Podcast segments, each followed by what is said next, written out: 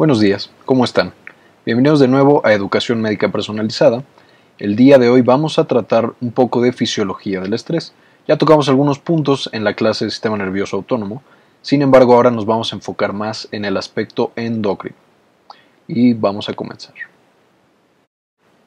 Entonces, neuroendocrinología del estrés. Vamos a ver toda la fisiología. El estrés es, como todos sabemos y como todos hemos escuchado, una respuesta del cuerpo ante estímulos que resultan em, aversivos o que resultan que hacen que el cuerpo tenga un mayor requerimiento energético o un mayor requerimiento en otras circunstancias. Por ejemplo, una infección puede ser un proceso estresante, pero no solo una infección, también un trauma, también falta de agua, falta de comida e incluso el estrés psicológico, aunque tiene un origen más de la corteza cerebral, también causa eh, las mismas alteraciones y los mismos cambios que vamos a encontrar eh, de manera endocrina cuando la fuente del estrés es fisiológica, como en el caso de la infección. Para hablar del estrés, como para hablar de tantos procesos en el cuerpo, vamos a iniciar con el sistema nervioso central. En el sistema nervioso central vamos a tener un núcleo que va a ser la base y la esencia de toda la respuesta del estrés que hay en el cuerpo. Este va a ser un núcleo hipotalámico que se llama núcleo paraventricular. Este núcleo paraventricular es el que ya va a comenzar toda la respuesta que va a generar el estrés, tanto endocrina, como vamos a ver en este momento, como también nerviosa a través del sistema nervioso autónomo, la rama simpática que ya cubrimos en otra clase. ¿Cómo va a ser la rama eh, o la respuesta nerviosa? El paraventricular va a tener proyecciones hacia núcleos en el bulbo y en la médula y estos van a activar a un núcleo que se llama el locus cerulus, que es el principal lugar productor de noradrenalina en el cerebro y en el sistema nervioso central, y al núcleo del tracto solitario. El núcleo del tracto solitario, también lo mencionamos en el sistema nervioso autónomo, va a encargarse de toda la comunicación que se da entre el sistema nervioso central y el sistema nervioso periférico. Eh, el núcleo motor del vago no lo voy a mencionar, aunque también participa de manera importante. Pero ahora, enfocándonos en la parte hormonal o la parte fisiológica que vamos a tratar ahora en la clase, este núcleo paraventricular entonces se va a activar cada vez que nosotros tengamos una situación estresante, que de nuevo repito, puede ser falta de agua, puede ser una infección, un trauma, o puede ser el estrés psicológico que generan muchas cosas, la pérdida de un ser querido o incluso un examen, un simple examen, va a activar el núcleo paraventricular a través de mecanismos muy específicos. ¿Cuáles son los principales núcleos que van a activar toda nuestra respuesta del estrés? En el caso, por ejemplo, el examen va a ser el sistema límbico, que también ya cubrimos en una clase anterior. El sistema límbico se va a activar y va a activar al núcleo paraventricular y a otros dos núcleos, que es el núcleo estriatal eh, de cama o bed nucleus of the striatal eh, y también el, el área medial preóptica que estos dos también van a ser activados de manera importante por este sistema límbico. Además de estos núcleos del sistema límbico que van a activar al núcleo paraventricular, vamos a tener también núcleos que van a tener una función más fisiológica o más eh, orgánica, no fisiológica, porque todos son fisiológicos. ¿Cuáles van a ser estos? Va, a ser el órgano terminal de la lámina vascular este, y el eh, área subfornical. Estos dos son muy importantes en el estrés mediado por eh, cambios osmolares. Son una parte del cerebro que no tiene barrera hematoencefálica. Entonces eh, es un órgano llamado, em, un sistema llamado periventricular, está alrededor del tercer ventrículo, y sensan cuando hace falta agua o cuando hay demasiado sodio. Entonces nos estresamos por esto y activan al área, eh, al núcleo paraventricular. Y por último vamos a tener uno muy importante que es el núcleo supraquiasmático. Este núcleo supraquiasmático, lo vamos a mencionar también en otra clase, se encarga del eh, ciclo circadiano, de control, es como el reloj interno que hay en el reloj, es como el reloj interno que hay en el cerebro, perdón, y le va a decir al cerebro qué horas son y entonces qué debería estar haciendo. ¿Por qué está conectado este reloj interno con el sistema del estrés? Es muy sencillo. Por ejemplo, cuando nosotros vamos a despertar, más o menos a las 6 de la mañana, este núcleo empieza a activarse y activa el núcleo paraventricular y aumentan todas las hormonas del estrés, causando que después esa persona despierte. Además de esto, ya que es hora de dormir, el eh, núcleo supraquiasmático va a inhibir al núcleo paraventricular, van a disminuir las hormonas del estrés y eso va a causar que ya no nos estresemos y que nos quedemos dormidos. Bueno, y por último, desde la médula podemos activar directamente el núcleo paraventricular a través de las aferencias del sistema nervioso simpático y parasimpático. Por ejemplo, es lo que pasa con el dolor. Cuando algo nos duele, nos está doliendo mucho, van a ascender las fibras eh, nerviosas de dolor, que también ya mencionamos, y van a tener eh, proyecciones directas al núcleo paraventricular para que entonces ese dolor nos estrese y tengamos toda la respuesta hormonal y fisiológica a ese estímulo doloroso que debería ser el estrés.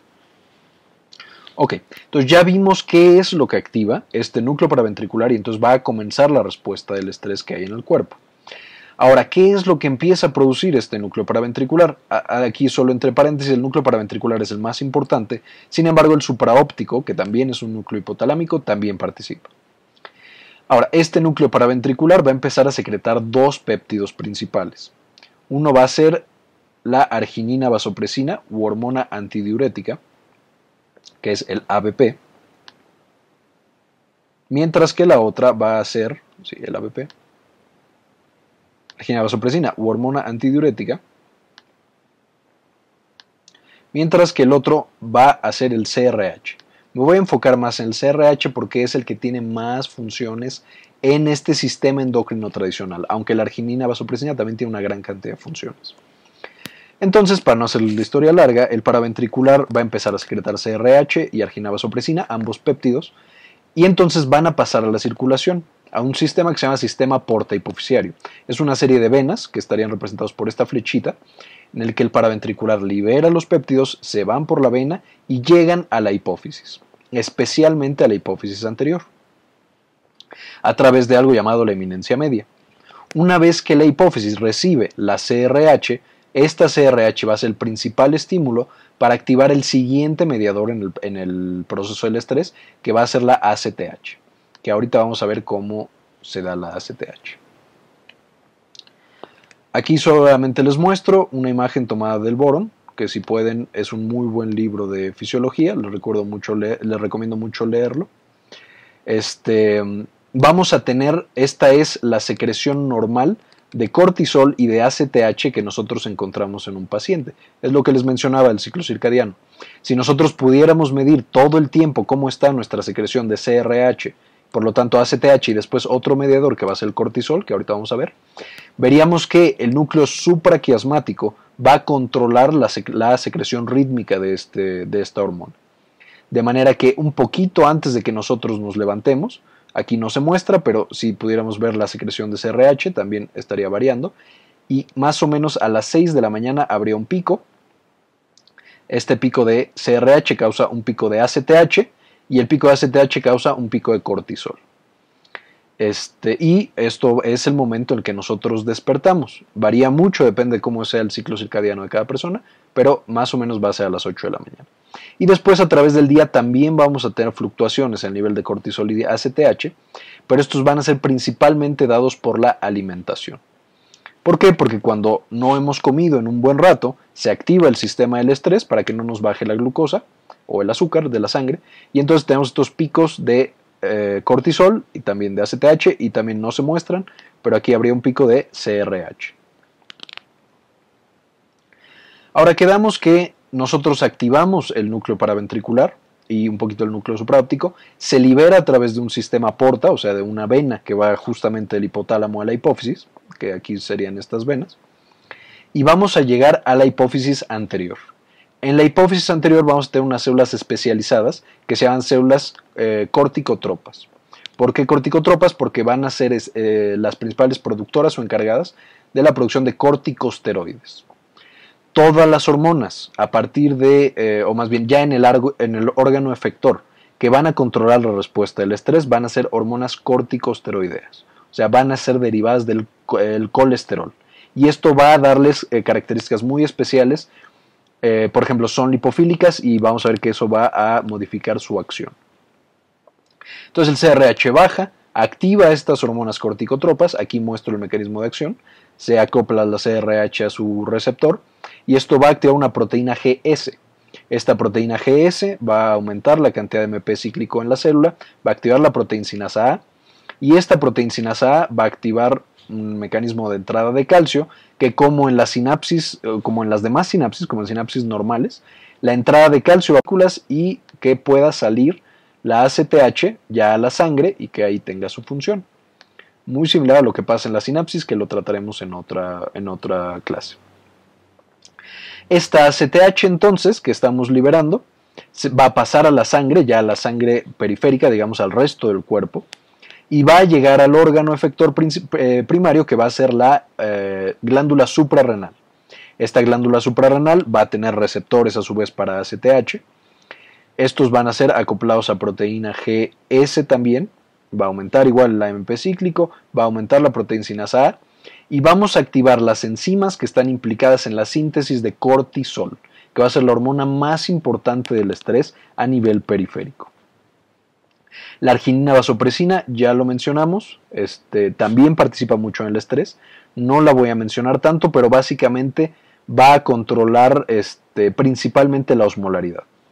Esta vasopresina se libera junto con la ACTH a la sangre directamente, van a llegar a la corteza y a la médula suprarrenal y van a generar cambios ahí. Y van a generar que se libere aldosterona junto con el cortisol. Otro, en otra clase vamos a mencionar específicamente este sistema, entonces no me voy a meter más por el momento, pero si pueden, léanlo, es un sistema muy interesante. Ahora quedamos que estas células corticotropas van a liberar, o su producto principal en el estrés, va a ser la ACTH. Esta ACTH va a ser esta molécula que yo muestro aquí. Sin embargo, esto es importante mencionar, la ACTH no se va a liberar sola y dentro de las células corticotropas no está solita, sino que está dentro de una proteína muy muy grande que se llama proopiomelanocortina. ¿Por qué se llama proopiomelanocortina o POMC? porque esta proopiomelanocortina va a generar cuatro péptidos muy importantes.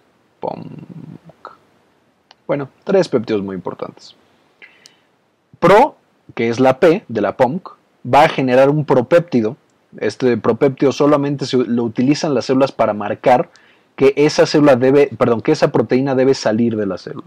Entonces, no. Vamos a olvidarlo por un momento, la POMC. Digo, la P de la POMC. La O va a ser muy importante. La O viene de opio o de opioides. Y la O de la POMC va a estar ahí porque junto con la ACTH siempre vamos a liberar un péptido llamado beta endorfina y gamma lipoproteína. ¿Para qué van a servir esta? Principalmente la beta endorfina va a viajar al cerebro. Entonces, mientras yo estoy estresando al resto del cuerpo, la beta endorfina sube al cerebro y genera desestrés y genera muchas veces recompensa. De hecho, esta es la razón por la que muchas personas son adictas a la adrenalina. O sea, tú vas y te avientas del paracaídas, eso genera una gran cantidad de estrés, estás liberando una gran cantidad de CRH en el hipotálamo, luego una gran cantidad de ACTH en la hipófisis, y junto con la ACTH de la hipófisis liberas una gran cantidad de beta endorfinas, que viajan al cerebro y generan placer. Entonces, la próxima vez que ya sobreviviste y no te mataste en el paracaídas, tú quieres otra vez subirte al paracaídas porque activas el sistema de recompensa y dices, ah, eso fue bueno otra vez. Lo mismo pasa con los juegos mecánicos. Y es importante porque nos demuestra como siempre que nosotros activamos al sistema del estrés, vamos a tener una respuesta contrarreguladora que disminuye la cantidad de estrés. Y vamos a generar otros péptidos la M es de MSH, de, la POMC. La M va a ser la MSH, que no va a ser tan importante en este momento en el sistema del estrés, es importante para otras cosas. Y no la vamos a mencionar ahorita. Y la C, evidentemente, sería la ACTH. Ahora, una vez que la ACTH llega a la médula suprarrenal, entonces aquí tenemos la suprarrenal, y vamos a tener aquí que llega la ACTH. Solamente necesitamos este fragmento de ACTH. Esta ACTH va a empezar a estimular, como ya vimos, proteínas GQ. ACTH. Ok, algo así. Esta ACTH va a llegar a la médula suprarrenal, perdón, sería específicamente a la corteza de la glándula suprarrenal, y aquí va a generar una activación generalizada, o sea, todas las partes de la corteza suprarrenal van a ser activadas por la ACTH a, través de proteínas GQ. Entonces, uno se pregunta, bueno, vamos a activar toda la corteza, pero ¿qué partes de la corteza vamos a tener y para qué nos van a servir? Básicamente vamos a tener tres partes de la corteza eh, suprarrenal. Primero va a ser la zona glomerulosa, que la zona glomerulosa, como lo dice su nombre, trabaja la hormona que producimos sobre el glomérulo. Entonces, ¿qué va a hacer en el glomérulo? Vamos a liberar aldosterona y esta aldosterona va a causar la reabsorción de agua y la reabsorción de sodio. Reabsorbe ambas. De manera que si tú estás muy estresado, por ejemplo, porque te dispararon y estás perdiendo sangre, se libera la aldosterona, recaptura sodio y agua y entonces no pierdes tanto volumen de líquido. O sea, no caes en choque tan rápido.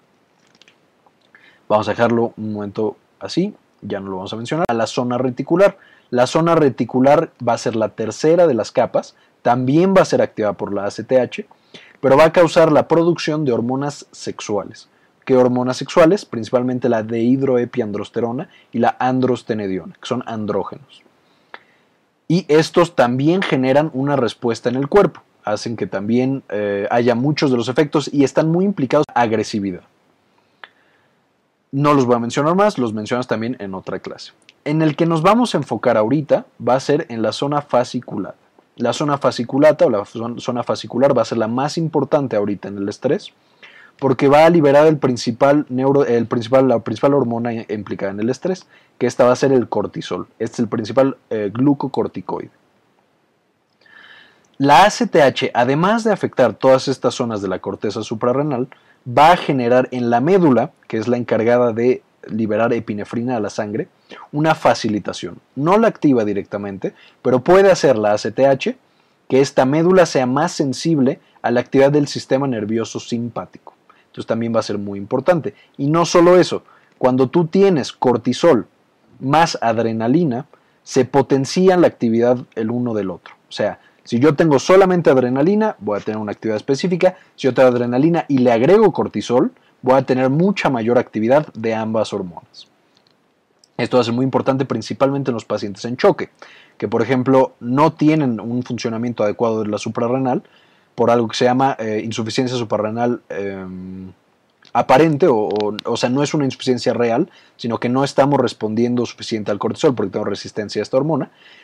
Esto va a hacer que aunque tú le pongas epinefrina o adrenalina a tu paciente, no va a generar la misma presión arterial porque no está funcionando su cortisol. Entonces, esto es un acercamiento bioquímico de cómo están las células de nuestra corteza suprarrenal.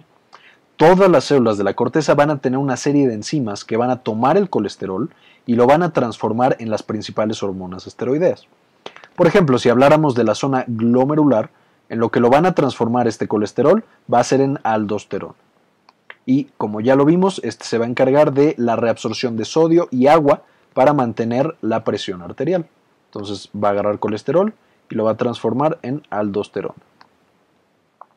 Si nosotros estamos hablando no de la zona glomerular, sino de la zona, eh, de la zona fascicular, vamos a tener que va a tomar el colesterol y lo va a transformar en andrógenos también implicados en la respuesta al estrés, principalmente la androstenediona y la de hidroepiandrosterona, como ya vimos.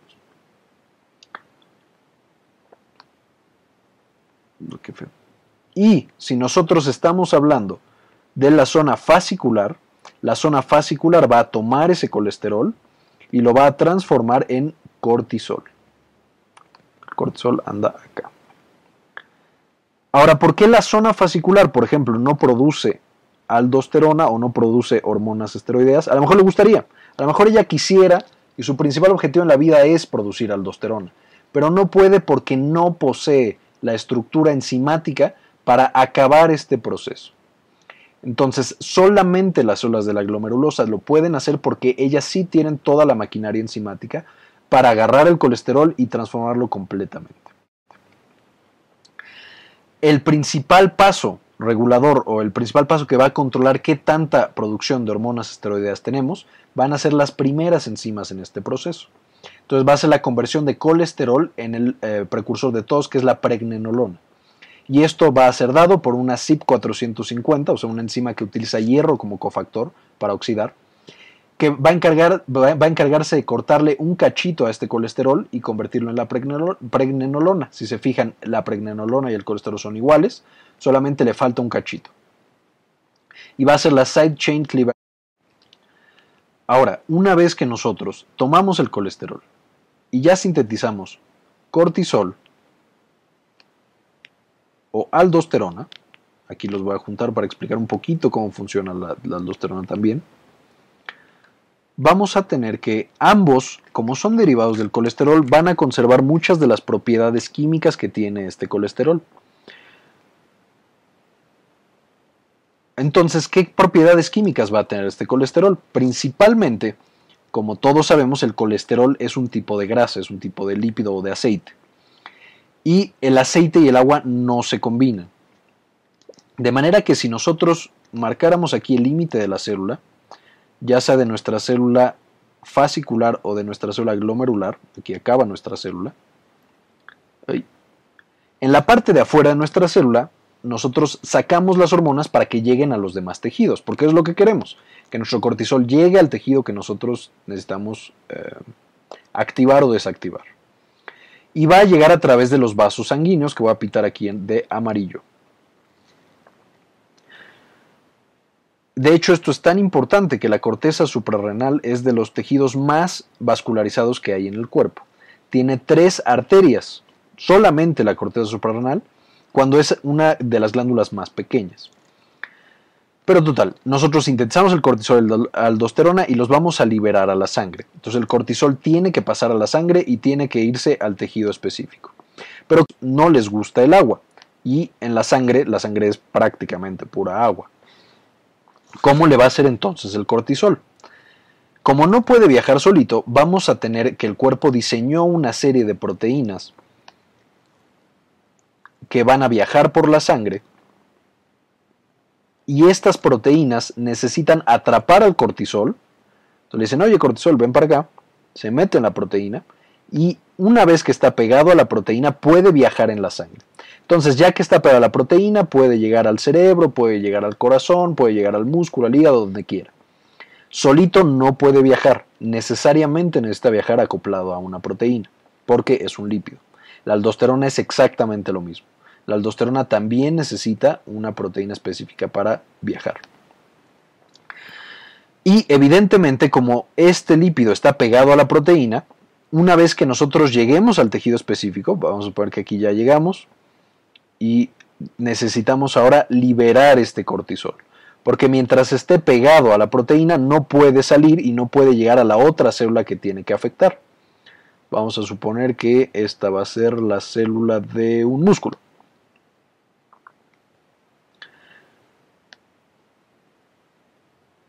Entonces, para que llegue de nuestra corteza suprarrenal hasta el músculo, sale a la sangre, se acopla a una proteína, viaja por la proteína, y después sale cuando logra despegarse la proteína y se acopla al músculo o al cualquier tejido que nosotros queramos afectar. Esto hace que la mayoría de las hormonas esteroideas tengan perfiles bioquímicos y perfiles farmacológicos muy especiales. O sea, no pueden actuar luego luego porque tienes que activar una gran cantidad de procesos para que se produzcan. Tienes que liberarlos a la sangre que se pegue a la proteína y después de un rato se despegue y llegue al músculo. Entonces, uno, tardan en hacer su acción, ya sea el farmacológico o la hormona que está dentro, digamos. Y dos, una vez que nosotros dejamos de producir el cortisol en la suprarrenal, todavía tenemos grandes cantidades de cortisol en las proteínas plasmáticas, por lo que se sigue liberando y sigue teniendo su función. Esto va a ser importante especialmente, evidentemente, en el estrés, porque eh, si nosotros activamos el estrés, o más bien cuando nosotros activamos el estrés, primero necesitamos una respuesta muy rápida. Esta respuesta muy rápida va a estar dada por el sistema nervioso, especialmente por el sistema nervioso autónomo. Y una vez que nosotros activamos el sistema nervioso autónomo, como es un nervio, va a desactivarse también muy rápido, de manera que el estrés duraría muy poco. Si nosotros necesitamos una respuesta más permanente o más constante, lo que vamos a utilizar es el sistema endocrino. De manera que este sistema endocrino hace que la respuesta del estrés sea más larga, más prolongada, Y eso es algo bueno en condiciones fisiológicas, pero también va a llevar a todas las eh, patologías causadas por el estrés o a la mayoría de las patologías causadas por el estrés. Ahora, una vez que nosotros ya liberamos el cortisol y ya llegó a la célula, el hecho de su naturaleza lipofílica va a determinar también sus propiedades. Como es un lípido, no va a tener receptores en la membrana de la célula, sino que va a entrar directamente a la célula y va a llegar de hecho al núcleo. Y ahí se va a acoplar a su receptor, como todas las hormonas tienen un receptor, que va a ser el receptor de glucocorticoides, glucocorticoid receptor. Va a ser este de acá, que va a tener la característica muy interesante que está acoplado a unas proteínas llamadas proteínas de choque térmico, que son estas de acá. Esto va a ser importante porque de manera basal, o sea, si nosotros no producimos cortisol, el receptor de glucocorticoides pues va a estar pegado a estas proteínas de choque térmico. Pero en cuanto llega el cortisol y se pega a este receptor de glucocorticoides, las proteínas de choque térmico quedan libres. Y estas van a ser muy importantes porque estas proteínas de choque térmico van a viajar por el citoplasma de las células, van a encontrar otras proteínas y las van a proteger del daño las van a estabilizar para que ni el ácido, ni la temperatura, ni infecciones, ni nada pueda destruir a las demás proteínas de esa célula. De manera que cuando nosotros aumentamos la concentración de cortisol de manera prácticamente directa por las proteínas de choque térmico que estoy librando, el resto de las proteínas de esa célula van a estar protegidas del daño. Esa célula solamente por el cortisol va a ser más resistente al daño a partir de ese momento. Además de estas acciones más o menos inmediatas que van a tener las proteínas de choque térmico, el receptor de glucocorticoide junto con el cortisol, que van a ser este dímero que yo tengo acá, van a viajar al núcleo y van a causar la activación o la represión de ciertos genes. O sea, van a hacer que un grupo de genes de nuestras células se activen, mientras otro grupo de genes en nuestras células se apaguen. ¿Cuáles van a ser los principales genes que nosotros vamos a apagar con el cortisol? Los de la inflamación, los del sistema inmune. De hecho, los glucocorticoides, principalmente el cortisol, va a bloquear completamente la actividad del sistema inmune, bloqueando el factor nuclear kappa B y la proteína activadora 1. De manera que ya todo el sistema inmune no va a funcionar. Esta es la razón por la que el estrés crónico hace que nosotros no tengamos defensas y seamos más propensos a las infecciones. De los que va a activar van a ser eh, principalmente factores de crecimiento y factores de respuesta factores de crecimiento.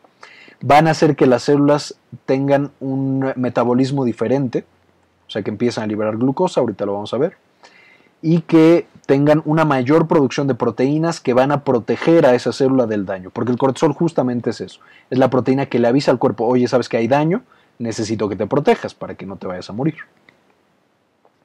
La aldosterona, por otro lado, como ya vimos, va a activar principalmente en las células del glomérulo proteínas que van a encargarse de este, la reabsorción de sodio y de agua en el glomérulo.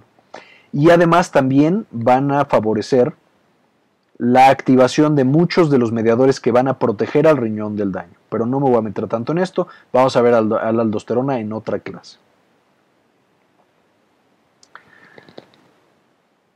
De este sistema del estrés va a tener consecuencias en otros sistemas hormonales.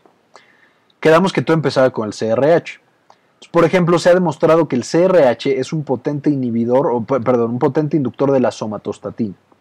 De manera que cuando nosotros tenemos mucha CRH, producimos mucha somatostatina y esto va a inhibir muchas otras hormonas, principalmente la hormona del crecimiento, la hormona de las eh, gonadotrópica o de las hormonas sexuales y la hormona estimulante de la tiroides. Es por esto que el estrés crónico va a causar que, por ejemplo, en los niños no crezcan, tengan una estatura baja. El estrés crónico va a causar que haya no solo disfunción sexual, sino infertilidad, principalmente, por ejemplo, en pacientes anoréxicas. Es tanta la desnutrición que llegan a tener que esto activa el CRH se inhibe el GNRH y por eso las pacientes anoréxicas ya no presentan ciclos menstruales.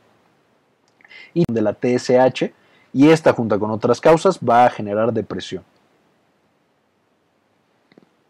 El cortisol también va a inhibir directamente a las hormonas tiroideas y a la hormona del crecimiento, pero más importante que esto, el cortisol es una de las principales hormonas contrarreguladoras de la insulina.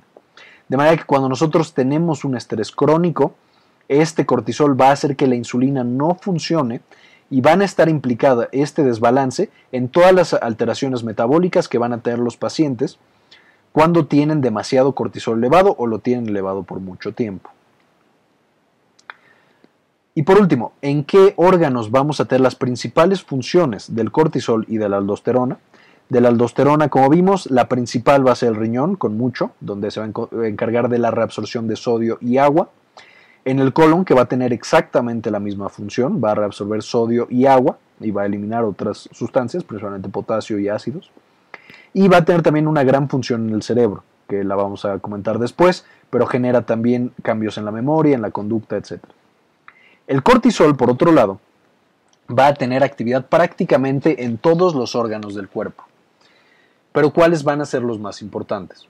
En el endotelio va a tener una función muy muy importante, como ya vimos, va a facilitar la función de la adrenalina, de manera que va a facilitar la función de la adrenalina, entre otras funciones importantes. La adrenalina y entonces va a generar o puede llegar a generar un aumento en las presiones arteriales, solamente por tener mucho cortisol. El cortisol va a generar una supresión del sistema inmune, de manera que los pacientes que tienen eh, mucho cortisol elevado mucho tiempo no tienen sistema inmune y son muy muy propensos a las infecciones. Esto es muy común en pacientes deprimidos, en pacientes con enfermedades graves o en pacientes que toman directamente esteroides como prednisona, eh, etcétera, etcétera. En el tejido conectivo, que son principalmente hueso y piel, va a generar que las proteínas se destruyan y va a generar que las proteínas se destruyan con fines metabólicos. O sea, le va a decir a todas las células del cuerpo, ¿sabes qué? Estamos siendo atacados, necesito que agarres todas las proteínas que forman a tu hueso y a tu piel y las conviertas en glucosa. ¿Por qué? Porque necesitamos mantener la energía de todas las demás células que hay y que son muy importantes. Entonces tu hueso y tu piel ya no van a tener proteínas, todas las van a convertir en glucosa para que no mueran los tejidos. Y esto genera en estos tejidos, en el hueso y en la piel, alteraciones muy características. En el hueso, los esteroides por mucho tiempo van a generar osteoporosis.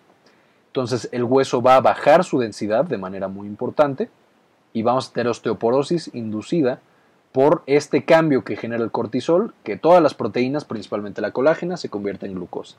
Y en la piel va a generar piel quebradiza, seca y va a generar muchas estrías, son características de los pacientes que tienen mucho cortisol mucho tiempo.